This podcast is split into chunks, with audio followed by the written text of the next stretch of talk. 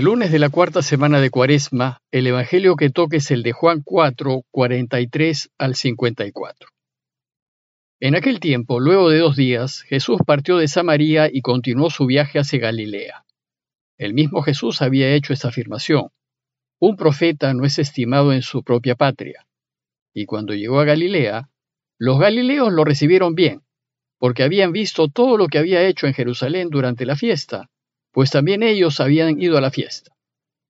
Fue Jesús otra vez a Caná de Galilea, donde había convertido el agua en vino. Había un funcionario real que tenía un hijo enfermo en Cafarnaúm, y oyendo que Jesús había llegado de Judea a Galilea, fue a verle. Y le pedía que bajase a curar a su hijo que estaba muriéndose. Jesús le dijo, si no ven signos y prodigios, no creen. El funcionario insiste, Señor, baja antes de que se muera mi hijo.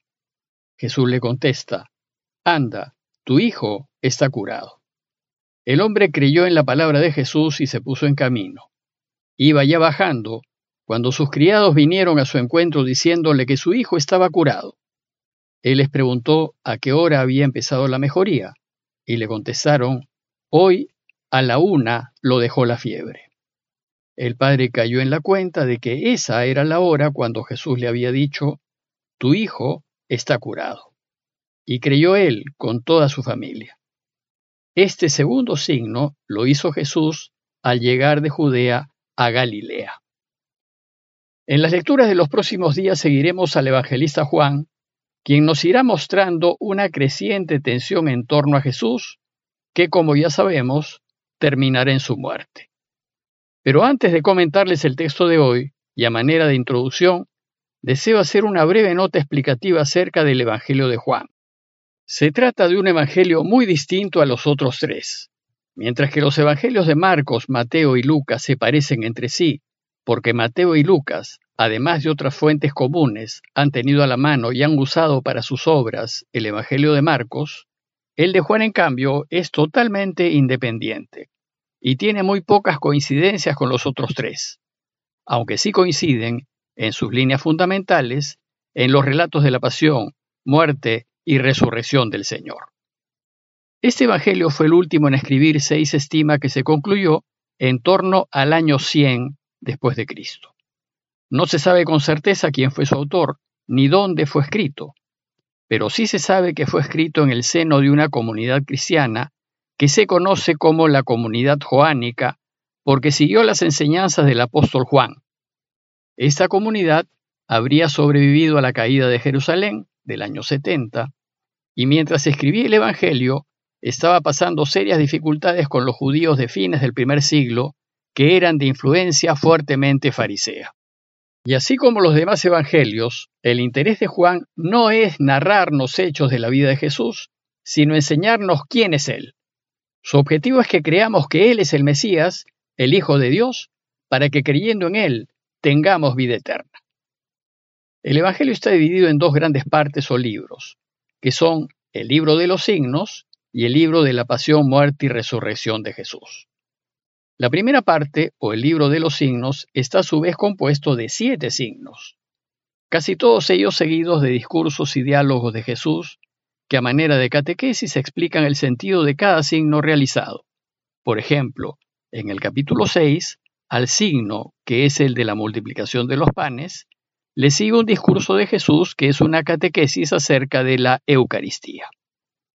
Pero es de notar que Juan no habla de milagros, sino de signos, pues los milagros son solo signos para que reconozcamos que Él es el Mesías. Bueno, pues el texto de hoy es el segundo de los siete signos de Jesús. El primero fue el de las bodas de Caná. Y si se fijan, este relato tiene dos partes. En la primera hace una larga introducción acerca del regreso de Jesús a Galilea y en la segunda nos presenta el signo, que fue la curación del hijo del funcionario real. Previamente Jesús había estado en Jerusalén celebrando la fiesta de Pascua y él y los suyos decidieron tomar el camino más corto hacia Galilea, que era atravesando Samaria aunque ello significase encontrarse con samaritanos que eran enemigos de los judíos. Bueno, pues en el camino a Galilea Jesús se encontró con una mujer samaritana. Y luego de este encuentro ella volvió a su pueblo a contarle a todos lo que Jesús le había dicho. Los samaritanos fueron a buscar a Jesús y le insistieron que se quedase con ellos. Él aceptó y se quedó con ellos dos días. Por eso, el texto de hoy empieza diciéndonos que luego de dos días Jesús partió de Samaria y continuó su viaje hacia Galilea. Lo extraño es que Jesús pensó que sus propios paisanos galileos no lo iban a recibir bien. Pues dice el texto que el mismo Jesús había hecho esta afirmación. Un profeta no es estimado en su propia patria. Sin embargo, no sucedió así, pues nos dice el texto que cuando llegó a Galilea, los galileos lo recibieron bien porque habían visto todo lo que había hecho en Jerusalén durante las fiestas, pues también ellos habían ido a la fiesta. Como saben, en Pascua judíos de todas partes viajaban a Jerusalén para las fiestas, y muchos galileos habían estado en Jerusalén, habían visto a Jesús por allá y habían visto lo que había hecho y enseñado. Por eso, y al contrario de lo que esperaba Jesús, lo recibieron muy bien. Entonces, al llegar a Galilea, nos dice el texto que Jesús fue otra vez a Caná de Galilea, donde había convertido el agua en vino. Y ahora, de nuevo en Caná, va a realizar su segundo signo. Este segundo signo trata de la curación del hijo de un funcionario real que vivía en Cafarnaúm. Es decir, este segundo signo lo hará Jesús a distancia, desde Caná, pues la curación sucederá en Cafarnaúm. Hay que considerar que hay unos 35 kilómetros de distancia entre Caná y Cafarnaúm, y la gente de la zona recorría esas distancias a pie, aunque los romanos seguramente lo hacían a caballo. El evangelista Juan habla de un funcionario real, de un oficial romano que probablemente haya sido un centurión, es decir, un oficial a cargo de 100 soldados. Parece que en Cafarnaum había apostada una guarnición romana encargada de cuidar la Vía Maris, que era uno de los principales caminos romanos de la región. Y Cafarnaum era un pueblito pequeño, en donde estaba la casa de Pedro y en donde se alojaba Jesús cuando estaba en Galilea. La gente de Cafarnaum conocía muy bien a Jesús, pero también lo conocían los romanos. El oficial romano a cargo de la guarnición de Cafarnaum probablemente no haya entendido el arameo de Jesús, pero sin duda lo había visto realizar curaciones, y estaba seguro que él podía curar a su hijo. Él creía en su poder sobre el mal. Entonces, cuando se enteró que Jesús estaba en Caná, él mismo fue a verlo. Los romanos, a fin de controlar al pueblo, tenían un eficiente sistema de comunicaciones. Y al llegar a Caná, dice el texto que el centurión le pedía a Jesús que bajase a Cafarnaúm a curar a su hijo que estaba muriéndose. El romano habla de bajar, porque el lago, en donde quedaba Cafarnaúm, se encuentra unos 200 metros por debajo del nivel del mar, y de Caná hay que bajar. Y nos dice el texto que Jesús se resistió y dijo, como no vean signos y prodigios, no creen. Y esto porque la gente siempre busca respuestas y soluciones tangibles e inmediatas, y no confían en Dios ni confían en sus tiempos. El romano quiere pues que Jesús vaya personalmente y toque a su hijo para curarlo, probablemente porque así había visto que hizo en Cafarnaúm. Pero Jesús busca enseñarnos que basta confiar en su palabra, creer en ella. Creer significa tener fe, es confiar en que algo es posible, es tener la certeza sin dudar de que así será.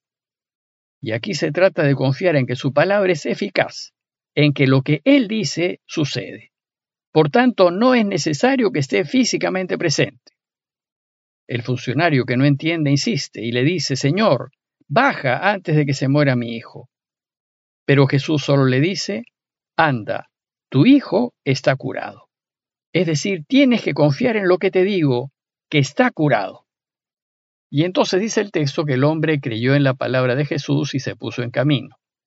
Este oficial romano, no judío, sino pagano, se fue, totalmente convencido de que así era, que su hijo estaba curado.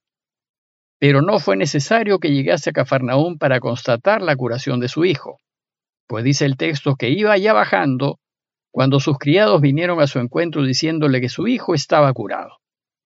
Imagino que el oficial quiso cerciorarse de que su hijo había sido curado solo con la palabra de Jesús y les preguntó a qué hora había empezado la mejoría. Y contestaron, hoy a la una lo dejó la fiebre. Entonces el padre cayó en cuenta de que esa era precisamente la hora cuando Jesús le había dicho, tu hijo está curado. Aquí el evangelista nos invita a reflexionar en que la sola palabra del Señor es eficaz.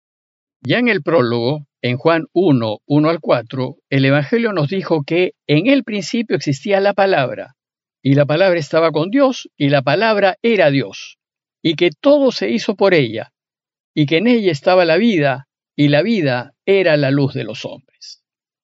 Juan concluye su relato contándonos de la conversión de toda esa familia de paganos, pues dice el texto que creyó él con toda su familia. Juan quiere que nos demos cuenta que el oficial romano pasó de creer en el poder de Jesús para curar a creer en el mismo Jesús. Y así lo hicieron él y todos los suyos. Sin embargo, mientras que hasta los paganos creen en Jesús, los judíos no lo hacen. En conclusión, los invito a considerar, primero, que Jesús ayuda a todos sin distinción de personas. Aquí le hace el favor a un extranjero, al invasor romano pues para él no debe haber diferencias entre los hombres, todos somos hermanos. Y segundo, considerar que Jesús nos enseña a confiar en su palabra, a confiar en que si le pedimos un favor, si es para nuestro mayor bien, Él nos lo concederá a su debido tiempo. Pidámosle al Señor la gracia de poder confiar a ciegas en la eficacia de su palabra, y a confiar en que si dice que me quiere, realmente me quiere, y si dice que me perdona, realmente me perdona. Parroquia de Fátima, Miraflores, Lima.